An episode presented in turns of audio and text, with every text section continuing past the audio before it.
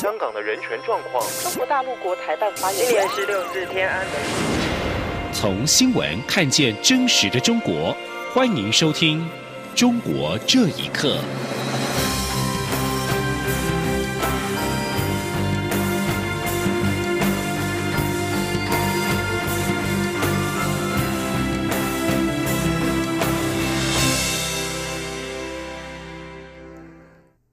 各位好，欢迎收听《中国这一刻》。武汉肺炎疫情持续的失控，截止到今天下午五点二十分，全球的确诊的病例达到两万八千三百三十九起，死亡病例达到五百六十七起。另外，中央流行疫情指挥中心也在晚上公布了新增三例的境外移入严重特殊传染性肺炎的病例，全国确诊病例累计到十六例。而台湾因非世界卫生组织 （WHO） 的成员，无法获得武汉肺炎最新的疫情资讯，在近来国际间是力挺台湾加入 WHO 的声浪大增。但是中国不但打断友邦在 WHO 会议上的挺台发言，并且指台湾拥有登入 WHO 网站的账号，可以获取即时公共卫生事件，怒批台湾要以疫谋独是绝不会得逞。而对此，陆委会在今天对中共的不实说法表达严正的抗议。陆委会表示，健康安全是普世价值，两岸双边在协议下的通报合作，不代表台湾就不需要参与 WHO。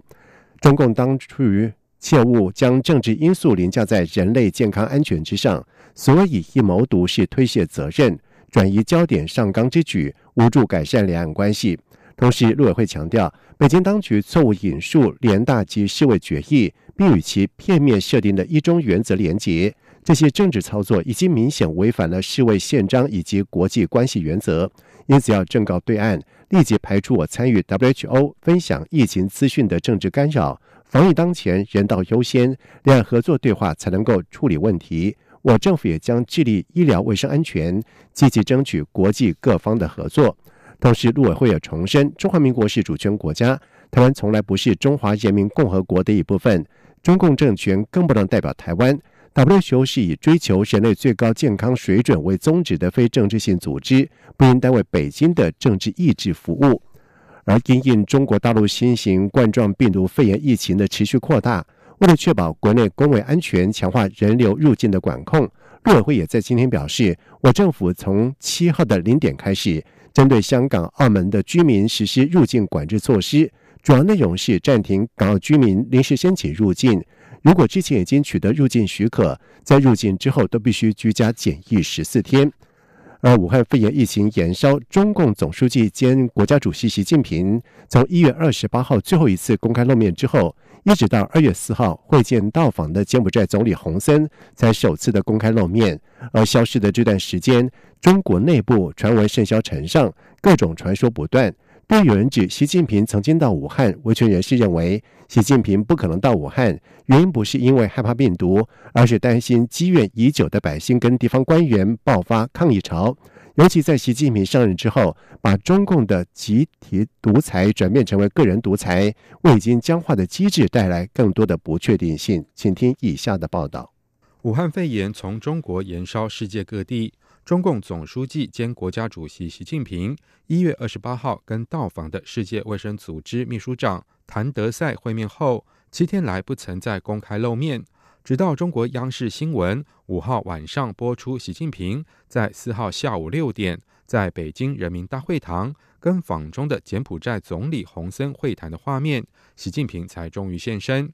依照过去中国官媒的报道惯例。几乎每天都有领导讲话、开会的图片或画面。习近平突然神隐多日，网络上出现各种猜测。旅居美国的中国人权律师滕彪指出，以目前迹象来看，中共官媒的报道不符合惯例。但是中国政府长期的黑箱作业，外界很难判断发生什么事情。滕彪并且指出，习近平上任之后，已经把中共的集体独裁转变成个人独裁。为已经僵化的机制带来更多的不确定性，谭彪说：“那把中共原来的这种集叫集体独裁体制，呃，逐渐的变成一个个人独裁体制，那这个就是带来了呃更多的这种不确定性。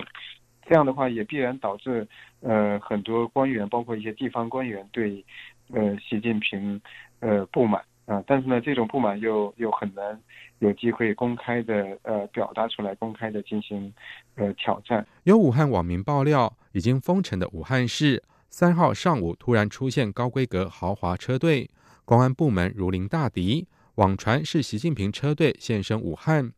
对此，中国异议人士、加拿大作家李一平研判，习近平不可能到重灾区武汉，不是因为害怕病毒。而是担心百姓以及地方官员积怨已久的民怨突然爆发。李一平说：“习近平在湖北，啊，那是急不得人心。所以说啊，习近平他不敢去武汉，主要是怕去武汉引起了民众的抗议。武汉不仅仅是老百姓恨他，当官的也恨他，因为啊，他在疫情出现了之后，他不作为，但是最后承担罪责的极有可能是那一些官员。”至于这场危机会挑战中共的政治体系吗？滕彪对此表示悲观。他强调，唯有建立民主、三权分立的体制，才有可能及时应对危机，响应民众呼声。但是显然，中共完全拒绝走向此路。武汉这样巨大的灾难，也不可能让中共做出大改变。以上新闻由央广整理报道。而武汉肺炎是蔓延全球，武汉不论是官方的、民间的、军方的医院，都公开对外呼吁各界捐赠口罩、手套以及防护衣等物资。许多地方也纷纷举行募捐活动。不过，前中国红十字基金会医疗救助部部长任瑞红就表示，物资必须先经过海关，没有人在这个过程当中全程的监督，估计最多只有百分之二十的物资可以真正达到地区的医护人员和病人的手里。请听以下的报道：武汉肺炎疫情严峻，医疗物资奇缺。旅居美国洛杉矶的新疆企业家李华，从上个月底开始向武汉分批捐赠了大批救援物资，包括了超过六十万双的防护手套。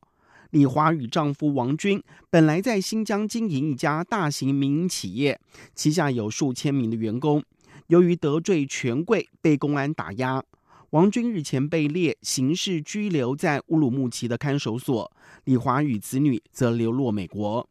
对于中国大陆不断传出了防疫物资被滥用的消息，李华说：“相信这批捐赠的物资会送到有需要的人手上。”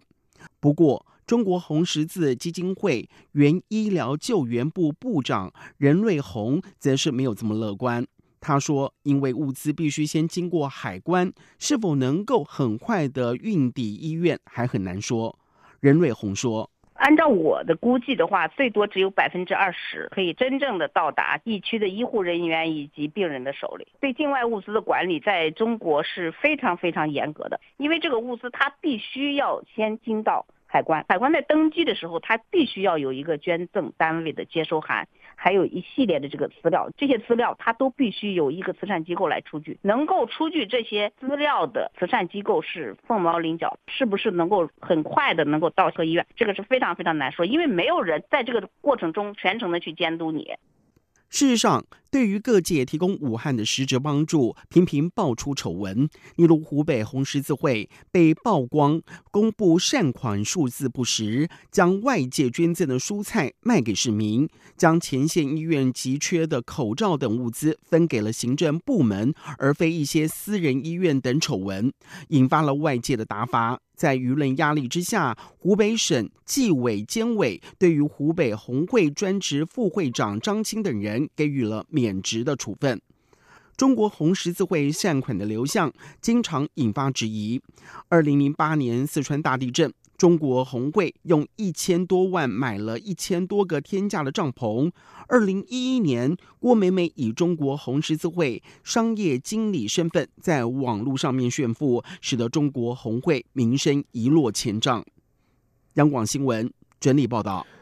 而因应武汉肺炎疫情的蔓延，日本全日空除了暂停飞日本成田机场往来中国武汉机场的航班之外，在今天决定在临时。停飞往来于中国其他航点以及香港共七条航班，包括成田机场、羽田机场以及关西机场部分往来中国各机场航班，也将从这个月的十号起到三月二十八号，依序采取停飞或者是减班措施。而在新一波暂时停飞航线部分，包括了关西往来中国青岛、大连以及香港的三条航线，和成田往来中国杭州、沈阳、广州以及成都四条航线，总计共七条航线。另外，维珍澳洲航空也在今天抛出了震撼弹，认为香港受到反送中运动以及中国武汉肺炎疫情的影响，已经不再具有商业可行性，宣布将永久停止终止飞往香港的航线。而美国联合航空以及美国航空在昨天才宣布暂停香港航线的航班，在维珍抛出了这项永久停飞的讯息之后，为香港国际航点地位埋下了阴影。而马来西亚沙巴州是全球首个全面禁止中国航班的地区，在今天也在宣布，最多仅会延长滞留沙巴的中国游客签证七天，方便他们离境。而一旦过期，将会严格执行将中国游客遣送回国的政策。而目前马来西亚发给中国人的普通签证有效期限为三个月，一次入境可以停留三十天。澳门政府准备在今年将部分的监视系统连接到人脸辨识系统，以便警方进行调查案件的时候进行数据分析。而这个决定在澳门引起了广泛的争议。赞成的人认为，社会越来越复杂，新系统有助于打击犯罪；而反对者担心会侵犯到民众的隐私，更质疑有关措施是基于政治考虑。请听以下的报道。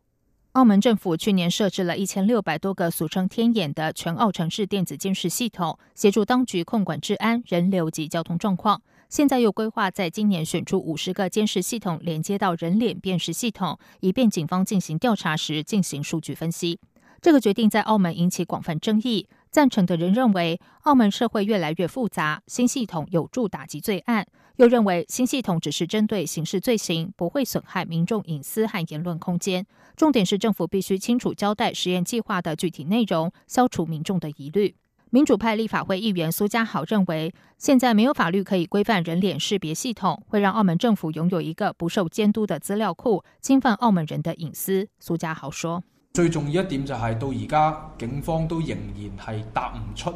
誒究竟公眾最重要的是，警察始终未能回答：一旦警务人员以不法手段滥用和盗用人脸识别系统收集的隐私，公众能如何监察？澳门市民之所以对这套系统不满，是由于政府未经充分咨询，贸然推出有关措施。苏家豪并质疑，当局急着推动人脸识别系统，跟香港反送中有关，是要完成北京交办的政治任务。而澳门媒体人崔子昭也指出，澳门当局急于推动人脸辨识系统，不排除和现任保安司司长黄少泽的背景有关。他说：“他是内地长大，然后再来澳门，然后他他的跟大陆公安当局那边的关系也是很密切的。现在中国那边搞这个天眼这个系统是搞得。”非常的完善，它这个步伐是跟中国走的非常接近。去年香港的这些示威浪潮，呃，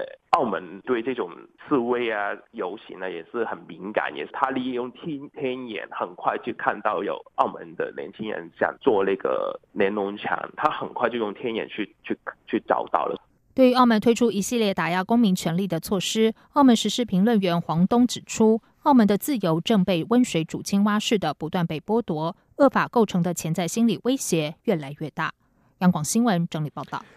中国武汉新型冠状病毒肺炎疫情持续，有动物保护组织表示，许多的民众因为封城隔离或者是住院而无法归家。当地的动物保团体受委托前往饲主的家里面救宠物，但被救援的宠物仍然是少数。香港零一报道指出，武汉市长周先旺早前透露，因为春节和疫情影响，超过五百万人离开了当地，约九百万人留在城里。由于武汉突然封城，许多的宠物的饲主是来不及返家，大量饲主担心家中的粮食不足，纷纷在微信以及微博上面求救。当地不少民间团体也自发前往施救。武汉市小动物协会就派义工跟锁匠到饲主家中替宠物补充粮食、清洁打扫。并且会协助将宠物送往到主人指定的人士的手上，还有组织向饲主是直播整个救援过程。国道国际人道对待动物协会表示，当地被饿死猫狗的总数可能多达有五万只，而且协会曾经收到多份关于当局下令扑杀宠物的报告，对此是非常的关注。以上中国这一刻，谢谢收听。这里是中央广播电台台湾之音。